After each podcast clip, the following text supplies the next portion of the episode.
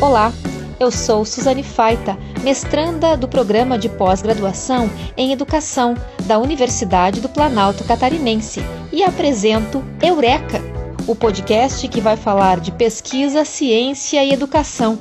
Não só para quem faz ciência, mas também para quem tem curiosidade pelo conhecimento.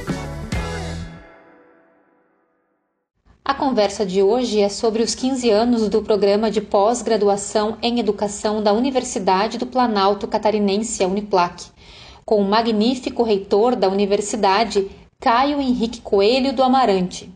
Muito obrigado, Suzane. É sempre um prazer falar da, da, da nossa Uniplac, especialmente do programa do qual eu sou egresso.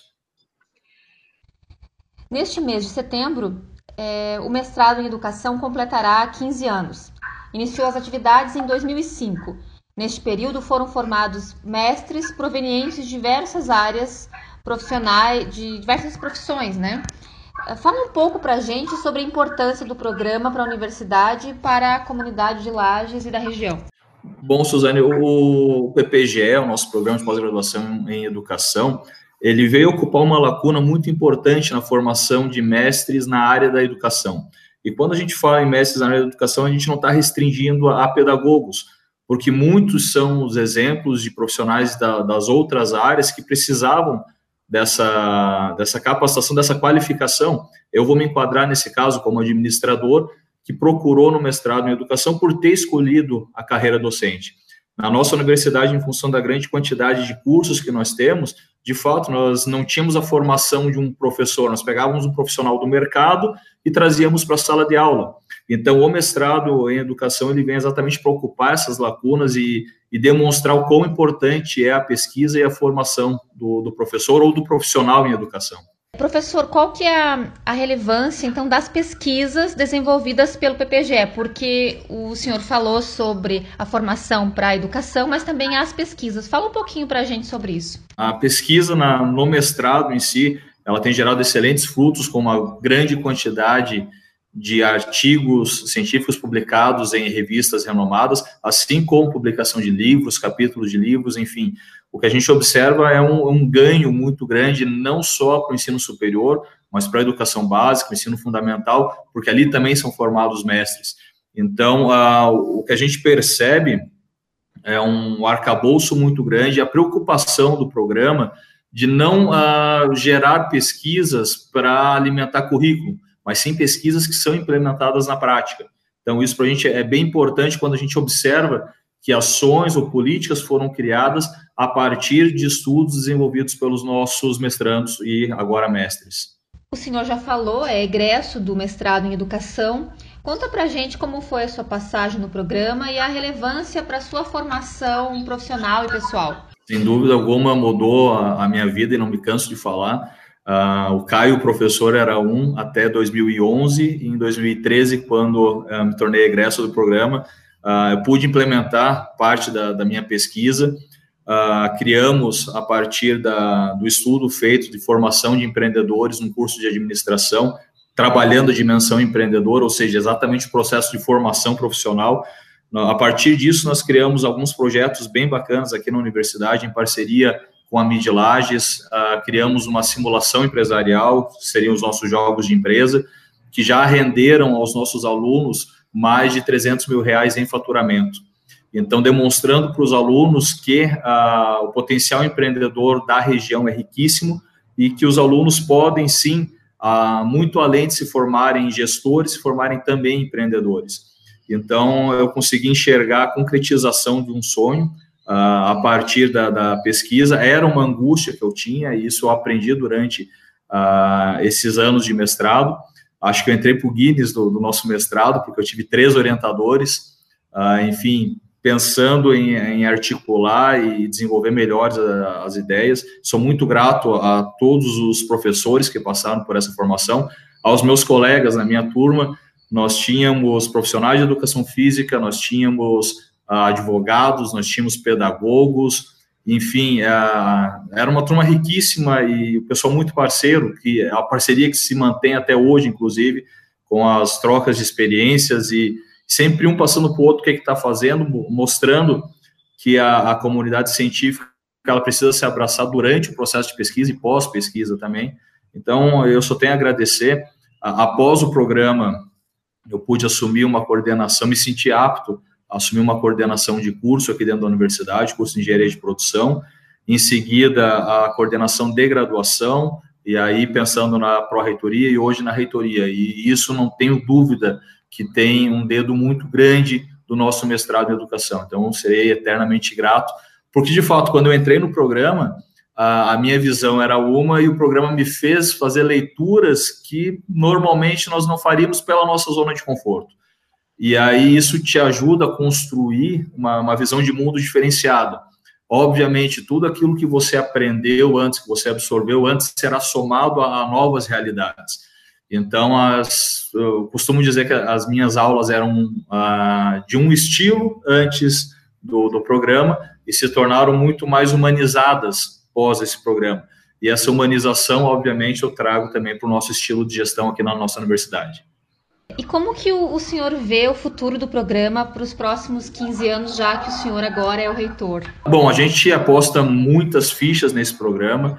Uh, as parcerias são muitas, o programa ganhou uma envergadura grande, a ponto da gente poder solicitar, e provavelmente será o passo para o ano que vem, uh, formalizar o nosso doutorado em educação.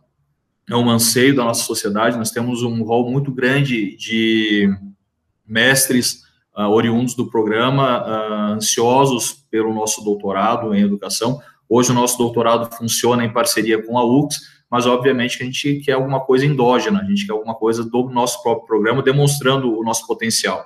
Temos plenas condições para isso, estamos trabalhando firmemente para isso, e uh, nessa semana nós fechamos uma, uma parceria, e a Uniplac vem, vem à frente desse processo, junto com outras universidades do sistema CAF, da criação de uma grande plataforma de inovação. Nessa plataforma nós vamos conseguir fazer um, um grande marketplace, uh, agregando as pesquisas que estão sendo feitas com as demandas de mercado. Então, pela primeira vez no estado de Santa Catarina, nós teremos uma grande plataforma que vai conseguir fazer essa, essa junção. Esse trabalho vai começar dia 8 de setembro aqui na, na universidade, acompanhado pela nossa pró-reitora de pesquisa, extensão e pós-graduação, professora Lília, e uh, pelo nosso pró-reitor de ensino, que também é egresso do programa, professor Alexandre. Uh, e a ideia é que nós, num curto espaço de tempo, tenhamos ali compilado uh, a possibilidade dessa, dessa união entre pesquisadores e empresas e outros profissionais, até mesmo entre pesquisadores. Então, dada a, a, riqueza do nosso programa, eu imagino que os próximos 15 anos serão extremamente promissores, pensando, inclusive, na internacionalização também do nosso programa. Então, eu vejo, assim, com excelentes olhos, não só o PPGE, mas o PPGAS e, possivelmente, o PPGISP no, já para as próximas semanas. O senhor gostaria de falar sobre outras questões relacionadas à universidade, especialmente por conta da pandemia do novo coronavírus neste ano? Bom, acho bem, bem importante, Suzane, porque uh, a Uniplac se reinventou, uh, primeiro por necessidade e agora ela vem se reinventando por oportunidade.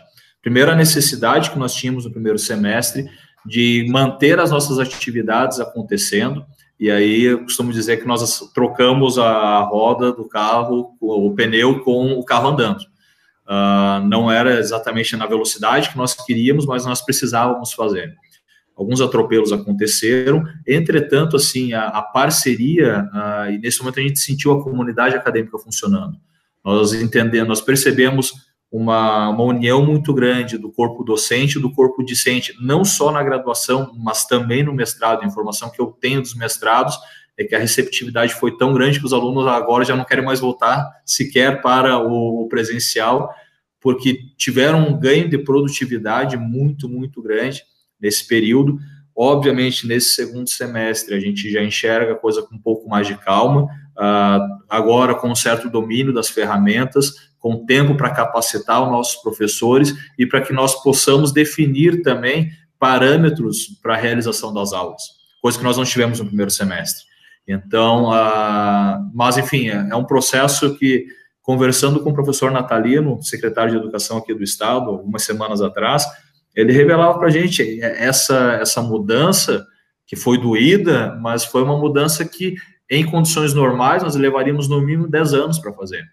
O que, que nós percebemos nesse processo? Que uh, aquelas aulas que nós tínhamos preparadas já não serviam integralmente para esse momento de aulas mediadas por tecnologia. E aí os nossos professores tiveram que rever os seus conteúdos, rever a, as suas metodologias, utilizar algumas cartas na manga que tinham, mas esse processo serviu para que nós tivéssemos, criássemos mais cartas.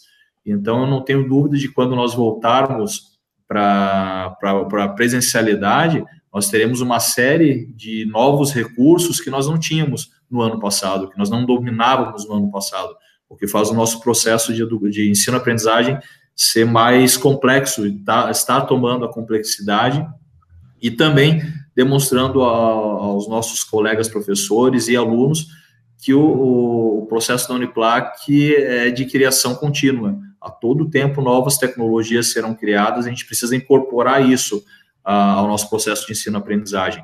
E aí o, o programa de, de mestrado em educação entra de novo com uma boa possibilidade de nos apresentar mais ferramentas e, e uh, divulgar isso para todos os colegiados. Então, de fato, a, a Uniplac se reinventou nesse processo, os nossos alunos foram excelentes parceiros, porque poderiam simplesmente falar: não, não quero, quero só o presencial, mas perceberam que, infelizmente, o que para a gente antes era uma estatística, hoje é o vizinho, hoje é o parente, são pessoas que foram cometidas da, da pandemia. A gente torce para que isso passe o mais rápido possível. Entretanto, é a realidade que nós temos, é, como diz, a gente diz na, na administração, é a gestão criativa dos recursos disponíveis. Se é esse recurso que eu tenho no momento, eu preciso fazer o melhor que eu posso com ele. E eu acredito que a gente está conseguindo fazer isso. A resposta dos alunos e dos professores tem sido a melhor possível, mas a gente quer o presencial, a gente quer que, que os alunos voltem, mas na maior segurança possível. A, a vida aqui no campus, sem os alunos, sem os professores, ela ah, ela é triste, mas também ela é, é, é confortante, porque a gente sabe que, o pessoal está em casa, tem segurança e continua produzindo. E posso te dizer, acho que nunca produziram tanto. Por isso, a nossa necessidade de dar vazão e visibilidade a isso que tem sido produzido pelos nossos alunos. Mas, enfim, estamos aprendendo, é o papel da, da universidade aprender sempre. Somos uma instituição com 61 anos de idade, extremamente conservadora, mas que esse ano, em função uh, desse processo, uh, precisou se modernizar mais uma vez. Então, eu torço para que esse processo de modernização, de aperfeiçoamento, continue por muito, muito tempo na nossa instituição. Professor Caio, agradeço a sua participação em nome do PPGE. Sei que a sua agenda ela é corrida e ter aberto esse tempo para falar com a gente nos deixa muito feliz. Muito obrigada. Eu que agradeço, Suzane, estamos sempre à disposição e parabéns pela iniciativa. Uh, produtos como esse para a universidade são muito importantes.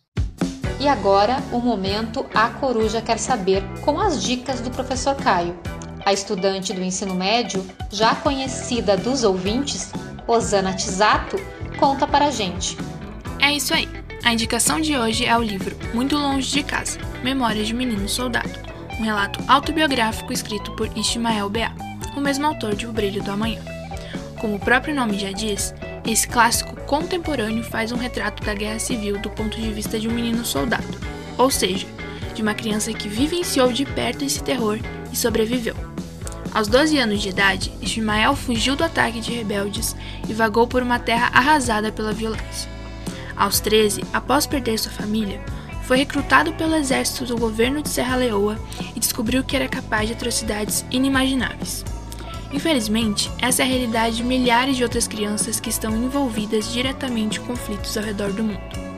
Mas como a experiência de guerra aos olhos de uma criança? Como elas se tornam assassinas? Como abandonam um crime? Bom, as respostas para essas e outras perguntas você encontra nesse relato hipnotizante e comovente de Ishmael Bea. Se você tem sugestões ou críticas, entre em contato com a gente. Manda um e-mail para eurekappge.gmail.com. A divulgação do Eureka é da Rosana Tisato, a edição de som de Jari Carneiro Júnior e a coordenação geral é de Jaime Dresch. Até breve!